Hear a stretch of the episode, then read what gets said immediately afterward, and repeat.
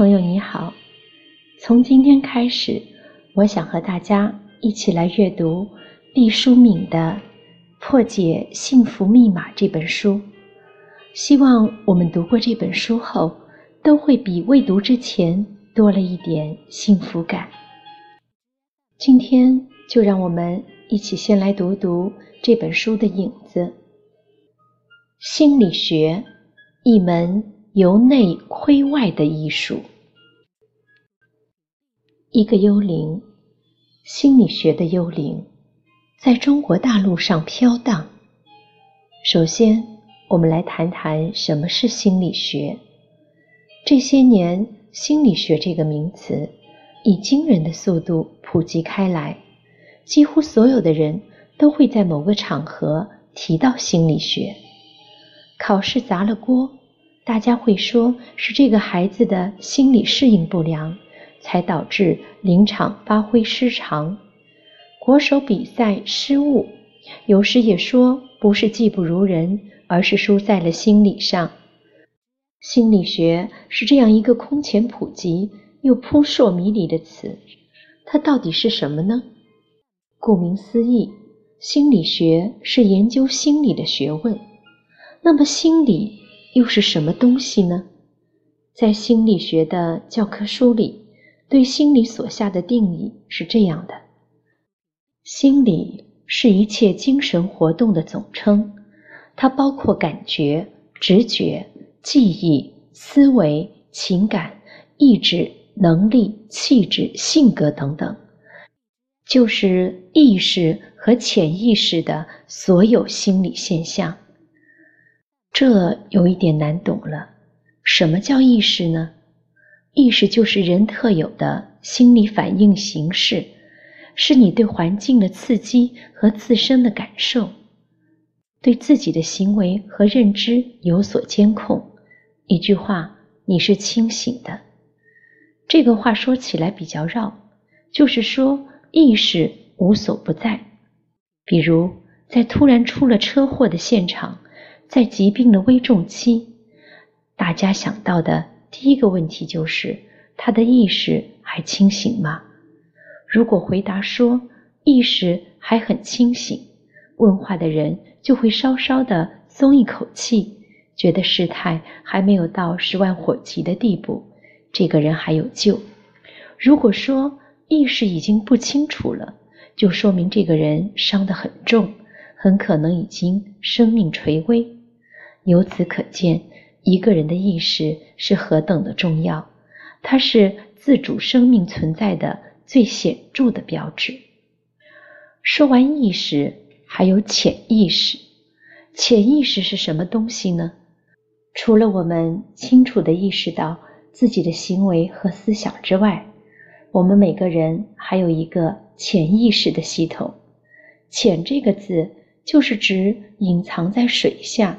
平时不暴露出来，也就是说，在我们能够觉察的意识层面之下，还藏有一个庞大的体系，这就是潜意识。潜意识和意识之比是怎样的比例呢？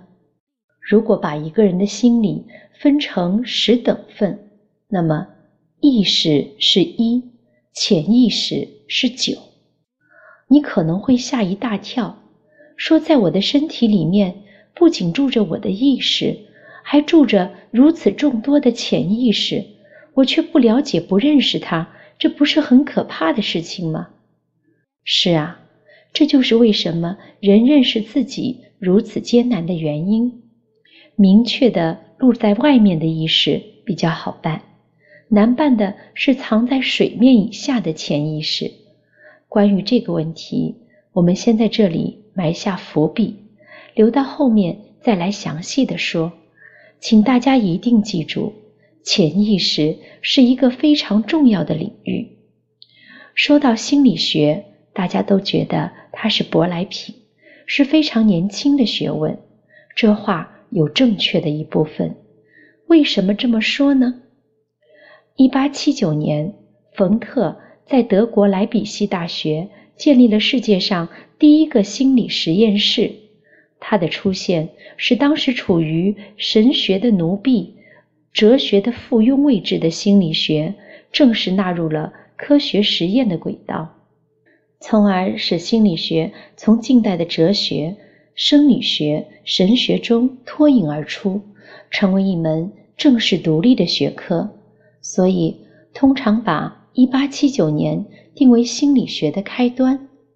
但是，这并不是说。在我们古老的东方文化中，就没有心理学的踪迹。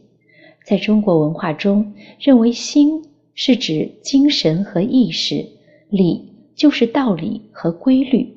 首先把心和理两个字联系起来的人，是南宋的思想家陆九渊。他提出“心即理”，从此在中国就有了“心理”这个说法。我们讲了这半天，简言之，心理学就是研究人的意识和行为规律的一门科学。心理学的行为指的是什么呢？你做的任何事情都是你的行为，比如吃饭、睡觉、讲话、打喷嚏、做梦、赌博、吸毒、看电视、选频道、考大学、报志愿、到公园里相亲。偷东西、结婚、对你的孩子说某一句话，一切的一切都是行为。除了这些外显的行为之外，还有一些隐藏的内部心理活动，比如你的记忆和思考，这些也都在心理学的研究范围之内。看到这里，也许有的朋友会说：“天哪，这心理学岂不成了天下第一大箩筐？”任什么东西都可以装在里面了。从某种程度上说，这个说法还真是可以成立，因为人是天地间第一宝贵的生灵。那么，关于人的思维和行为的科学，当然也就包罗万象了，也可以说是雅俗共赏吧。举个例子，你可以在菜市场听到两个老太太吵架。这个说你加塞儿了，那个说我早就在这里了，是你没看到。两个人越说越急，之后一定有一个老人家张口就说你有病啊，另外一个也恼了，说我没病，你才有病呢。唇枪舌剑，你来我往的，两个人都互不相让，都让对方到医院去看医生。毫无疑问。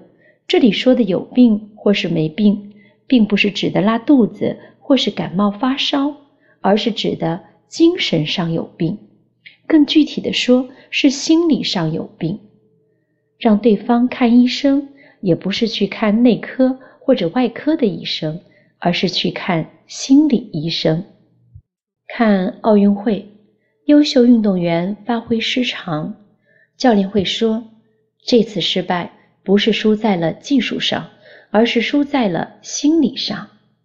平常我们说，我觉得，我认为，我判断，我想起来了，我的印象是，我决定，这些统统都是心理活动。有人说，二十一世纪是心理学的世纪，为什么这么讲呢？因为人类在无数个世纪为了温饱而挣扎之后，终于有时间、有精力来研究关于自己的科学了。心理学虽然年轻，却包含着极其广阔的研究领域，涉及记忆、表达、说服、催眠、直觉、死亡、创造力。学习、个性、衰老、智力、性行为、情绪、幸福感等等等等，咱们每个人每天都会做出无数的判断。比如早上起来，你穿什么衣服呢？天气是冷还是暖和呢？你看到一个人，是对他有好感，还是敬而远之呢？